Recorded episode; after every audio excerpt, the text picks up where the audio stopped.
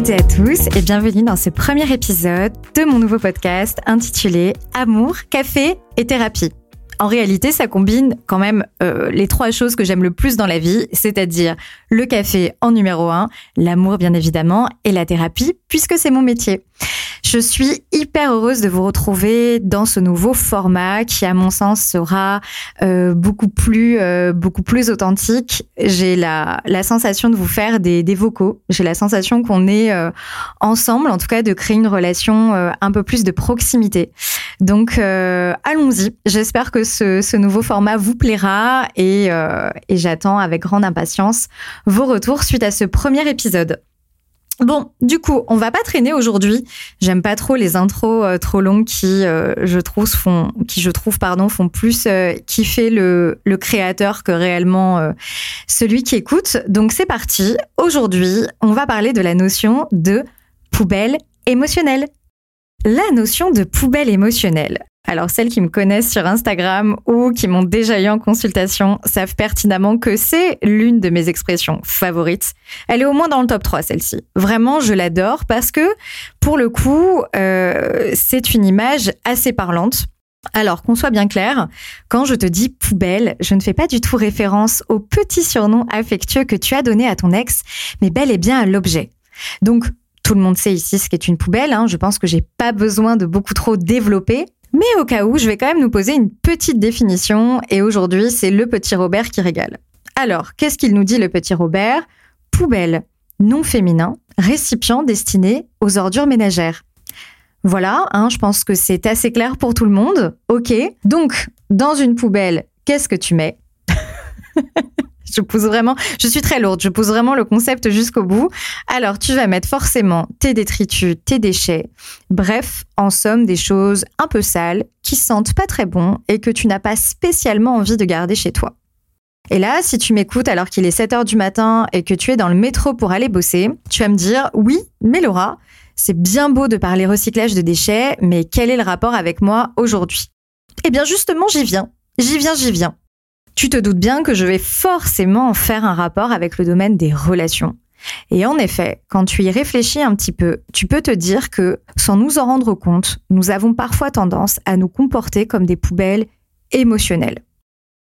En fait, on va avoir tendance à devenir pour les autres une sorte de réceptacle, de réservoir à détritus.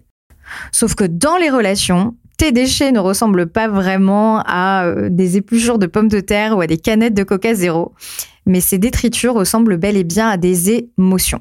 J'étais un petit peu perdue, je t'explique. En fait, on va partir d'un point de départ qui est, à mon sens, une question, une question qui revient systématiquement. Je le vois dans mes consultations, je le vois dans les discussions que j'ai avec mes amis quand il est question d'amour. Le point de départ, c'est une question et la question est pourquoi? Pourquoi euh, il agit comme ça? Pourquoi il ne me rappelle pas? Pourquoi il est distant? Pourquoi il n'arrive toujours pas à communiquer sur ses sentiments. Ok, le point de départ, c'est pourquoi. Et dans une deuxième phase, il va y avoir un parce que. C'est logique. Pourquoi? Parce que. Pourquoi il agit comme ça? Parce que il est évitant. Parce que il a une très mauvaise relation avec sa mère. Parce que euh, c'est un pervers ou un narcissique ou un pervers narcissique. En fait, ce qu'on a tendance à faire, c'est d'aller piocher dans l'histoire de l'autre, dans les petits, petits, petits ou grands indices que l'autre nous a laissés dans nos échanges, des explications rationnelles, logiques, hyper cohérentes sur le ou les comportements qui nous posent problème. Et généralement, si on ne trouve pas suffisamment d'indices dans les comportements, dans euh, la relation au quotidien, on ne s'avoue jamais vaincu, les filles. Vous vous doutez bien. On va même aller chercher du côté de l'astrologie évidemment. Dire qu'on peut même entendre des phrases telles que ouais, c'est un petit peu normal qu'il agisse comme ça parce que tu comprends, il est Gémeaux et tu sais les Gémeaux, c'est jamais vraiment facile. Alors je dis les choses au hasard, je ne connais pas du tout les Gémeaux. Donc celles qui sont sorties avec des Gémeaux, vous me direz un petit peu ce que vous en pensez, mais euh, on va aller euh, chercher euh, du côté, on va dire, de, dans d'autres sources, finalement, des choses qui pourraient nous permettre d'expliquer l'inexplicable. Donc, ok, on a un pourquoi qui va entraîner, impliquer un parce que. plus je trouve des raisons cohérentes qui expliquent le comportement de la personne et plus ça me rassure parce que soudainement, tout me paraît beaucoup plus logique. Et si c'est plus logique, je vais avoir tendance à plus facilement l'accepter. Donc, si Kevin s'isole un peu et a du mal à venir vers toi, c'est parce que ses parents ont divorcé quand il avait 3 ans. Pourquoi il est distant? Parce que ses parents ont divorcé quand il était jeune. Explication cohérente, la situation devient logique et plus claire, donc c'est OK. Alors qu'on soit d'accord, essayer de comprendre n'est pas du tout une mauvaise chose, bien au contraire. Mais, tu le voyais venir qu'il y avait un mais. il y en a même deux d'ailleurs, il y a deux mais. Le premier mais, c'est attention à la suranalyse. Alors je sais que dans ces moments-là, c'est hyper tentant de se transformer en psychologue slash maman slash assistante sociale slash médium voyante, je sais. Le souci, c'est que c'est un exercice hyper périlleux et dangereux parce que dans cette réflexion, dans cette analyse-là, nous ne sommes véritablement pas neutres. On a forcément des biais qui vont venir gêner un petit peu, affecter la réflexion qu'on va avoir. Si Kevin ne t'écrit pas, c'est pas forcément lié au fait que ses parents ont divorcé et que du coup il a vachement de mal à faire confiance et à laisser de la place à l'autre. Parfois, si l'autre ne t'écrit pas, c'est qu'il n'est tout simplement pas intéressé. Et cette éventualité, on va pas se mentir, elle fait mal. Elle fait même très mal. Et on préfère parfois chercher dans une source un peu extérieure la cause d'un comportement, ici un comportement distant, pour atténuer la notion de rejet qui est extrêmement douloureuse, plutôt que de s'avouer que ben peut-être que l'autre ne nous apprécie pas autant que ce qu'on aurait pu l'imaginer ou autant que ce qu'on aurait pu le souhaiter et euh, ou alors tout simplement qu'il s'agit euh, ben, de sa personnalité. Hein. Peut-être que c'est quelqu'un, euh, voilà, d'assez d'assez distant, d'assez indépendant, on va plutôt dire, et que cette indépendance ne matche peut-être pas avec tes attentes. Mais là où, à mon sens, cette recherche de compréhension devient réellement problématique, c'est quand cette explication va venir légitimer le fait de devoir accepter des comportements qui sont blessants. Alors là, du coup, à cet instant du podcast, je veux absolument toute ton attention. Comprendre ne signifie pas autoriser. Je répète encore une fois, comprendre ne signifie pas autoriser. Allez, une dernière fois. Comprendre ne signifie pas autoriser. Je te l'ai répété plusieurs fois parce que j'aimerais réellement que ça rentre dans un petit tiroir de ton inconscient. Parce que c'est une règle réellement euh, très importante et très... Euh, euh, très libératrice même à mon sens parce que c'est l'une des, difficultés que, que, nous avons dans nos relations, c'est que cette recherche de compréhension donne beaucoup trop de crédit aux comportements qui suivent. La souffrance non gérée par l'autre ne doit jamais être une carte joker pour te faire de la peine. Pour accepter un comportement qui te nuit, qui te rend mal, qui ne te respecte pas, qui ne respecte pas ni tes besoins ni tes limites. Ok, peut-être que l'autre a souffert pour X ou Y raison, ce qui peut expliquer bien entendu euh, sa fuite, sa difficulté à communiquer, sa difficulté à s'investir pleinement dans une relation. Et Et alors? Même si le schéma est cohérent et a du sens, il n'atténue en rien ton insatisfaction et ta douleur à toi. C'est pas du tout un passe-droit. Alors non, écoute, désolé, moi j'ai beaucoup souffert, euh, mon ex m'a trompé plein de fois et ma mère m'a abandonné, donc j'ai pertinemment le droit de te faire souffrir. Bah non, mais pas du tout, mais absolument pas, je suis pas du tout d'accord. Notre passé, notre histoire ne doit jamais nous déresponsabiliser des actes que l'on commet au présent. Et à ce que je sache, toi aussi t'as ton passé, non? T'en as un comme tout le monde, toi aussi t'as des histoires à régler. Et du coup, tu ne peux pas et tu ne dois pas porter le poids du passé non réglé de l'autre. Tu n'as pas à supporter par amour les conséquences, les dommages collatéraux de blessures qui n'ont pas été gérés par l'autre. C'est interdit. Chacun est responsable de son histoire, de ses bagages et de ce qu'il en fait à l'âge adulte. Donc, je reprends un petit peu ce qu'on s'est dit. On se pose des pourquoi qui entraînent des parce que. Ce sont des raisons qui, en apparence, ont l'air, somme toute, logiques et qui expliquent des comportements désagréables, inappropriés, voire dysfonctionnels. Ok. Le souci ici, c'est que si on légitime le comportement car l'histoire de l'autre semble expliquer, c'est là, c'est à ce moment-là où nous nous transformons en poubelle émotionnelle. Alors, si la marraine fée de Cendrillon réussit à transformer une citrouille en carrosse et Cendrillon en princesse, les traumas non gérés des autres nous transforment immédiatement en poubelle. Et c'est de suite beaucoup moins glamour et beaucoup moins fun. Si on légitime, l'autre va venir jeter en nous des émotions qui sont non gérées. Ça peut être par exemple la colère, la fuite, la dépendance affective, la frustration, la tristesse, la culpabilité. C'est par exemple cet homme qui trompe car il n'arrive pas à avoir suffisamment confiance en lui pour être dans une relation équilibrée. C'est cet ami qui ne sait pas gérer ses angoisses et qui les déferse sur toi.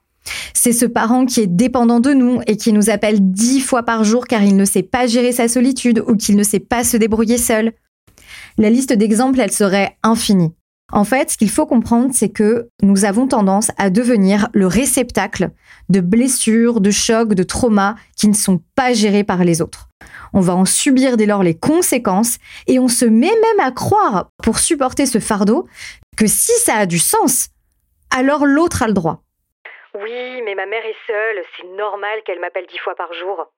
Et oui, mais tu sais, mon amie, elle s'est séparée récemment et c'est normal qu'elle vienne chez moi à l'improviste. Oui, mais bon, mon copain n'a pas eu de cadre familial très stable et c'est normal qu'il soit un petit peu évitant et qu'il ait du mal à communiquer. La souffrance ne légitime rien. Tu n'es pas une poubelle et tu n'as pas à absorber ce que il ou elle ne règle pas. Ton voisin, il vient pas jeter chez toi tous les soirs ses restes de blanquette, non? Imagine un peu ta réaction. Bah alors pourquoi est-ce que tu permets à l'autre de faire la même chose avec ses émotions? C'est un comportement qui est réellement problématique et qui casse complètement l'équilibre et le respect mutuel. Mais alors si on le permet, si on se décide d'être une poubelle, qu'est-ce qui se passe? Alors il faut savoir une chose la plus importante de toutes, c'est que l'autre n'a aucune raison valable de s'arrêter de lui-même. Alors déjà de un parce que tu lui donnes la permission, OK Et deuxièmement parce que en le soulageant temporairement de cette façon, il n'a absolument aucune raison de réfléchir à une autre manière plus saine et plus durable de fonctionner. C'est normal. Mais alors du coup quand on est une poubelle, comment on fait? Très bonne question. Alors, tout ce qu'on emmagasine dans cette poubelle, il va bien falloir à un moment donné qu'on s'en débarrasse. Et pour s'en débarrasser, pour gérer ce trop-plein, on a deux options. La première, c'est celle de la réaction en chaîne. À mon tour, je vais devoir trouver une autre poubelle émotionnelle pour déverser tout ce que j'ai réceptionné. Si tu gardes l'exemple de la poubelle, ok, qui est vraiment très facile à comprendre, c'est que tu remplis ta poubelle au quotidien de tout un tas de déchets, celle-ci devient pleine et qu'est-ce que tu fais? Tu prends ta poubelle, tu fermes ta poubelle, tu descends de chez toi et tu vas la verser dans une poubelle plus grande qui pourra contenir d'autres poubelles. Ok. C'est vraiment ce principe-là de la réaction en chaîne. Et dans notre quotidien, ça peut être, par exemple, euh, ton boss euh, a tendance à déverser euh, sa colère et son stress sur toi.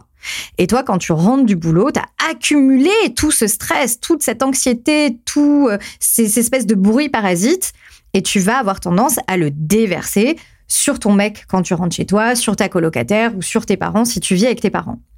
Ou alors, autre exemple, tu as une maman qui est extrêmement anxieuse et qui ressasse beaucoup continuellement.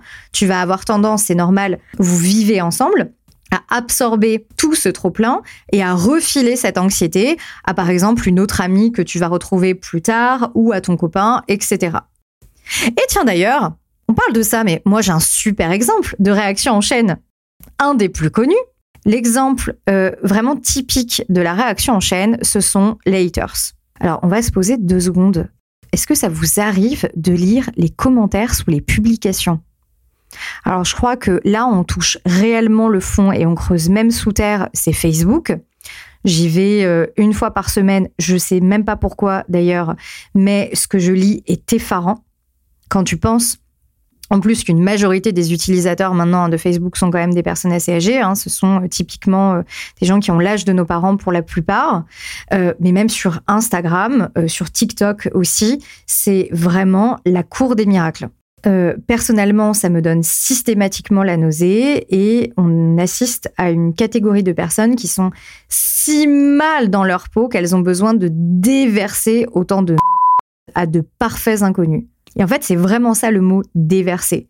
Tout ce qu'ils accumulent en termes d'angoisse, euh, en termes de, mauvaise estime, de manque de confiance en eux, tout ceci doit être vidé quelque part.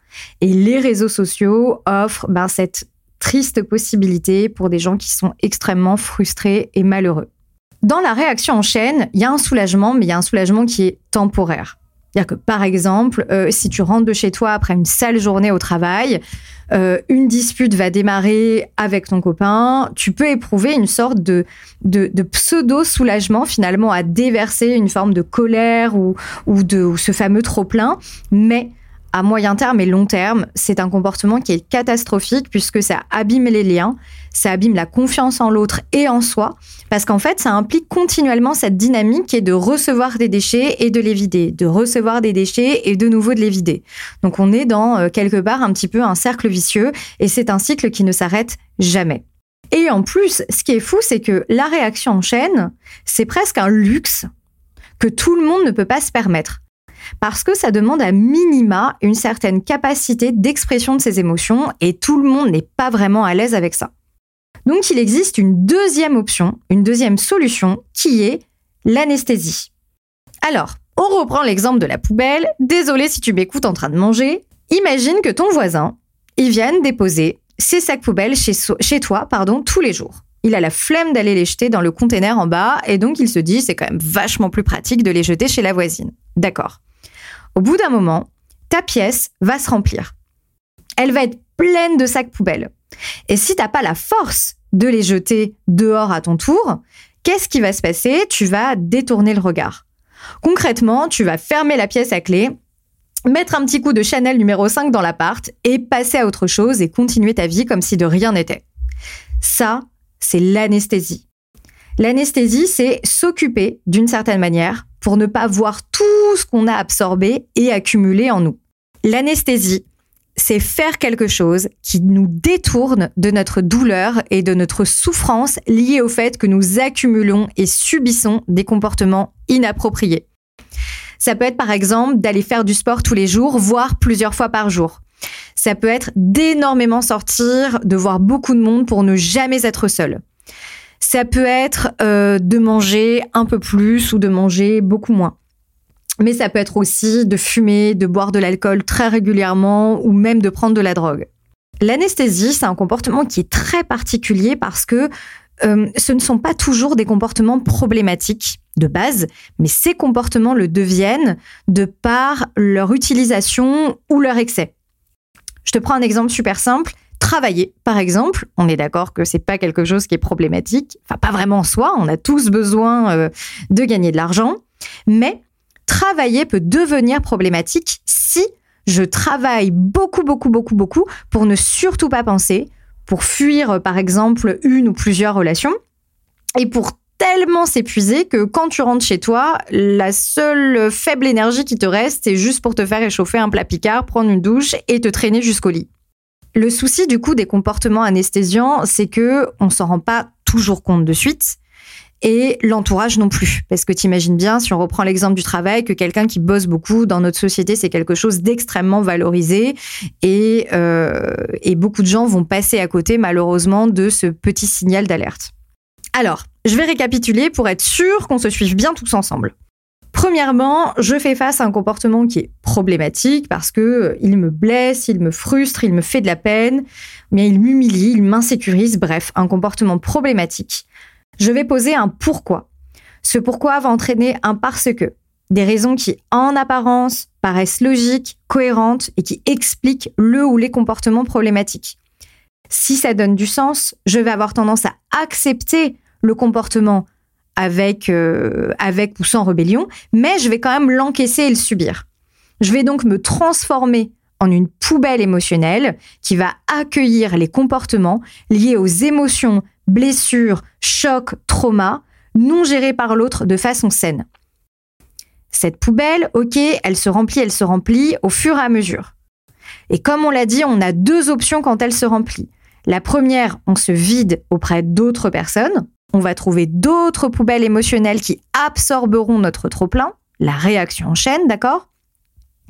Ou alors, si on a plus de mal à communiquer sur nos émotions, on va choisir la solution de l'anesthésie, c'est-à-dire la mise en place de comportements qui permettent de diminuer, de compenser la douleur et l'insatisfaction.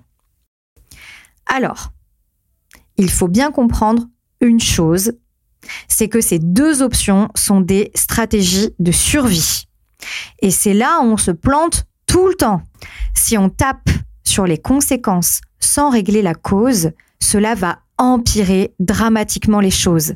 Essayer de taper sur les conséquences sans régler la cause, c'est comme essayer d'éteindre un feu en l'arrosant d'essence, c'est un échec cuisant. Je te prends un exemple super simple qu'on peut tous plus ou moins euh, traverser. Tu travailles avec un manager qui ne sait absolument pas gérer son stress, ce qui est le cas malheureusement d'une écrasante majorité de managers qui ne sont pas formés à manager. Il te fout une pression dingue, il crie dès la moindre contrariété et il est incapable de communiquer correctement. Ton niveau de stress, ton niveau d'angoisse et de mal-être va grossir, grossir, grossir, grossir de jour en jour. Et admettons que tu aies du mal à verbaliser auprès de tes proches, tu vas devoir retenir la solution numéro 2, qui est la solution de l'anesthésie. Et admettons que ce que tu as trouvé pour t'apaiser, c'est le sport. Dans ces cas-là, tu vas te buter à la salle tous les soirs après le boulot pendant deux heures, surveiller euh, de façon assez, euh, assez stricte ton alimentation et avoir une hygiène de vie euh, assez cadrée. Ok. Imagine que plusieurs soirs après le boulot, on t'empêche d'aller au sport parce que il y a l'anniversaire de bidule, il y a le pot de départ de machin, il y a une livraison de course ou une livraison de meubles chez toi. Bref, tu vas être privé de de ton anesthésie plusieurs soirs de suite. Et si c'est le cas, la souffrance va se réveiller et il est possible que tu exploses. Si on te prive de ta manière de faire face, de ta manière de gérer ce chaos et cette douleur, il est très fortement probable, malheureusement, que tu t'effondres d'une manière ou d'une autre. On ne tape jamais sur nos moyens de défense parce que cela ne fait que nous insécuriser encore plus et je te rappelle que ces comportements sont dans ton esprit censés assurer ta survie. On ne tape pas sur des comportements qui sont censés nous maintenir en vie. Pour les supprimer, si tu veux les supprimer, tu dois impérativement t'attaquer à la cause, c'est-à-dire ici au comportement qui te pousse à te comporter comme une poubelle et qui entraîne mécaniquement ces stratégies d'adaptation. Et d'ailleurs, du coup, on peut se poser cette question, est-ce que ça fonctionne au moins d'être une poubelle? Parce que bon, ok, tout ceci a un coût, d'accord, on l'a vu ensemble, mais si nos relations sont plus épanouissantes, après tout, pourquoi pas?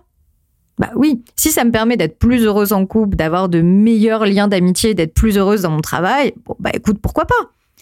Et sauf qu'en réalité, on est quand même bel et bien obligé de constater que ça ne fonctionne pas. mais alors, ça ne fonctionne pas du tout. En fait, on se rend compte de deux choses quand on agit comme une poubelle émotionnelle, c'est que la première, on se sent pas plus aimé. Vraiment pas, malheureusement.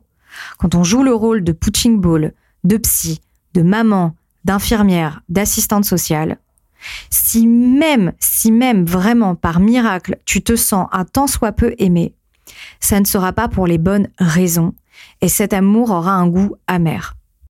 La deuxième conséquence, c'est que nous aussi, finalement, on s'aime beaucoup moins en acceptant, en tolérant des comportements inacceptables, en privilégiant la souffrance de l'autre au détriment de la nôtre, hein, en étant aimé pour ce que l'on donne et non pas pour ce que l'on est réellement, en acceptant de vivre des liens qui sont insatisfaisants et douloureux, malheureusement, nous perdons grandement confiance en nous. On va entretenir une relation avec nous-mêmes qui va être fortement dégradée et de ce fait, on va perdre en vitalité, en énergie, en positivité, en créativité, etc., etc. Concrètement, ce rôle de poubelle émotionnelle est quelque chose qui va nous détruire à petit feu. Et alors là, du coup, je te vois venir. Oui, mais Laura, si ça marche pas, quelle est la solution? Comment on fait pour arrêter d'être une poubelle émotionnelle pour les autres? Alors, Je vais être très claire, ça c'est quelque chose que je dis très souvent et notamment sur Instagram où je reçois tous les jours des pavés énormes pour me demander des conseils sur X ou Y situation. Il n'y a pas de solution universelle. Vous imaginez, sinon ce serait tellement plus simple et j'aimerais du plus profond de mon cœur qu'il y ait une sorte de, je sais pas, d'incantation, de formule magique qui permettrait euh, directement ben, de, de, vous délivrer, de nous délivrer. Euh, ce serait véritablement incroyable, mais euh, il faut être raisonnable. Chaque solution, il en existe toujours, ça c'est indéniable, mais elle est personnelle en fonction de notre vécu, de nos expériences de vie, de nos chocs, de nos traumas, etc., etc. Mais s'il y a une clé que je peux te donner aujourd'hui, et c'est celle qui reviendra euh, assez régulièrement, et c'est ce sur quoi je centre euh, une énorme partie de mon travail, parce que pour moi réside ici, réside ici notre, notre libération, c'est l'autonomie émotionnelle et la responsabilisation de soi, de ses émotions, de ses comportements, et ce qui est mécaniquement une invitation pour l'autre à en faire autant. En fait, quand il pense, pourquoi les gens continuent inlassablement de déverser leur sur les réseaux, de jouer le jeu du chaud et du froid, d'aller et venir dans des relations, de fuir à la moindre contrariété, à la moindre émotion, moindre petit coup de vent qui viendrait les titiller. Pourquoi les gens se comportent en véritable roi des ouin-ouin et blâment les autres de leurs souffrances, de leurs insatisfactions, de leurs frustrations? C'est tout simplement parce que c'est facile. C'est extrêmement facile. Et retiens cette, euh, cette expression parce que je vais l'employer extrêmement souvent avec toi tous les mercredis dans mes podcasts. C'est facile. Ça ne demande aucun effort, absolument aucune responsabilité. Et le manque de responsabilité, à mon sens, est ce qui nous tue véritablement en tant qu'être humain. Ça tue nos liens, ça tue la, la réalisation de nous-mêmes, c'est un véritable poison. Nous ne sommes pas responsables des traumas que nous avons vécus, mais nous sommes responsables de leur guérison. Et ça, c'est quelque chose que je vous répète toujours. Nous devons impérativement travailler sur nous. Nous devons nous responsabiliser pour ne surtout pas nous auto-saboter, pour ne pas dégrader les liens qui sont importants pour nous et pour veiller à nous apporter ce dont nous avons besoin et entretenir une bonne relation avec nous-mêmes. Nous avons, écoute-moi bien, la responsabilité vis-à-vis de nous-mêmes, de ne pas accepter, de ne pas tolérer n'importe quoi. Et le faire au nom de l'amour est probablement la pire erreur à faire et je reste poli. C'est la pire erreur. L'amour, au contraire, nous rend exigeants, doit nous rendre exigeants. L'amour implique d'être responsable de notre rôle dans la relation, que ce soit vis-à-vis de ton partenaire, vis-à-vis de tes amis, vis-à-vis de ta famille, vis à -vis de tes collègues de travail c'est quelque chose d'extrêmement important. L'amour ne doit jamais être une raison pour encaisser, pour subir ou pour se sacrifier, mais c'est tout l'inverse. L'amour nous rend extrêmement regardants face à ce qui rentre. Et l'autonomie émotionnelle, c'est quelque chose qui s'apprend. C'est pas inné et ça se travaille. Dans un monde merveilleux peuplé de licornes magiques, nos parents devraient nous apprendre ce qu'est l'autonomie émotionnelle, ce qui fait que cette autonomie nous permettrait d'être euh, sensibles au bon comportement et de fuir les comportements qui nous rabaissent, qui nous humilient, qui nous déprécient, etc., etc. Mais si pour une raison ou pour une autre cet apprentissage n'a pas pu bien se dérouler, ce n'est pas grave, ça s'apprend et c'est ce qu'on fait généralement en thérapie ou via de toute façon tout un travail de cheminement personnel et d'introspection. Je ne peux pas demander à l'autre d'être responsable si je ne montre pas l'exemple et si je ne le fais pas vis-à-vis de moi-même avant toute chose. Donc je te souhaite d'arrêter dès maintenant de te comporter pour les autres comme une poubelle émotionnelle et de te donner enfin la place de femme ou d'homme qui te revient. Prends ta place et tu verras que les relations, tes relations seront radicalement transformées. Le petit mot pour la fin et le petit rappel et le petit mémo, tu n'es pas un punching ball. Tu n'es pas une infirmière, tu n'es pas une psychologue, tu n'es pas une assistante sociale et tu n'es pas une maman. Tu es une femme à part entière ou un homme qui a des besoins, qui a des limites et qui se doit et qui est responsable de les faire respecter au quotidien. Et le fait de marquer tes limites obligera la personne en face de toi forcément à s'adapter, à adapter d'une façon saine son comportement vis-à-vis -vis de toi pour apprendre lui aussi à, à son tour à être beaucoup plus responsable et à gérer correctement ses émotions pour préserver, pour protéger le lien que vous construisez tous les deux. Et eh bien voilà, le premier épisode touche à sa fin. J'espère sincèrement qu'il t'a plu. En tout cas, j'ai pris beaucoup de plaisir à l'enregistrer. Euh, c'est un thème qui est intéressant, enfin qui est que je trouve hyper intéressant et qu'on aura, euh, je pense, l'occasion euh, d'aborder sous d'autres angles hein, dans d'autres épisodes. Dans tous les cas, je pense qu'on va vraiment s'éclater dans ce nouveau format. J'attends impatiemment vos retours, vos idées de sujets, vos pistes d'amélioration. J'adore, je prends la critique constructive vraiment, n'hésitez pas. Euh, dans tous les cas, on se retrouve de suite euh, sur Instagram, mademoiselle Laura Baldini. Euh, je vous embrasse bien fort, prenez bien soin de vous, je vous souhaite une très bonne journée ou une très bonne soirée suivant l'heure à laquelle vous m'écoutez et je vous dis à mercredi prochain.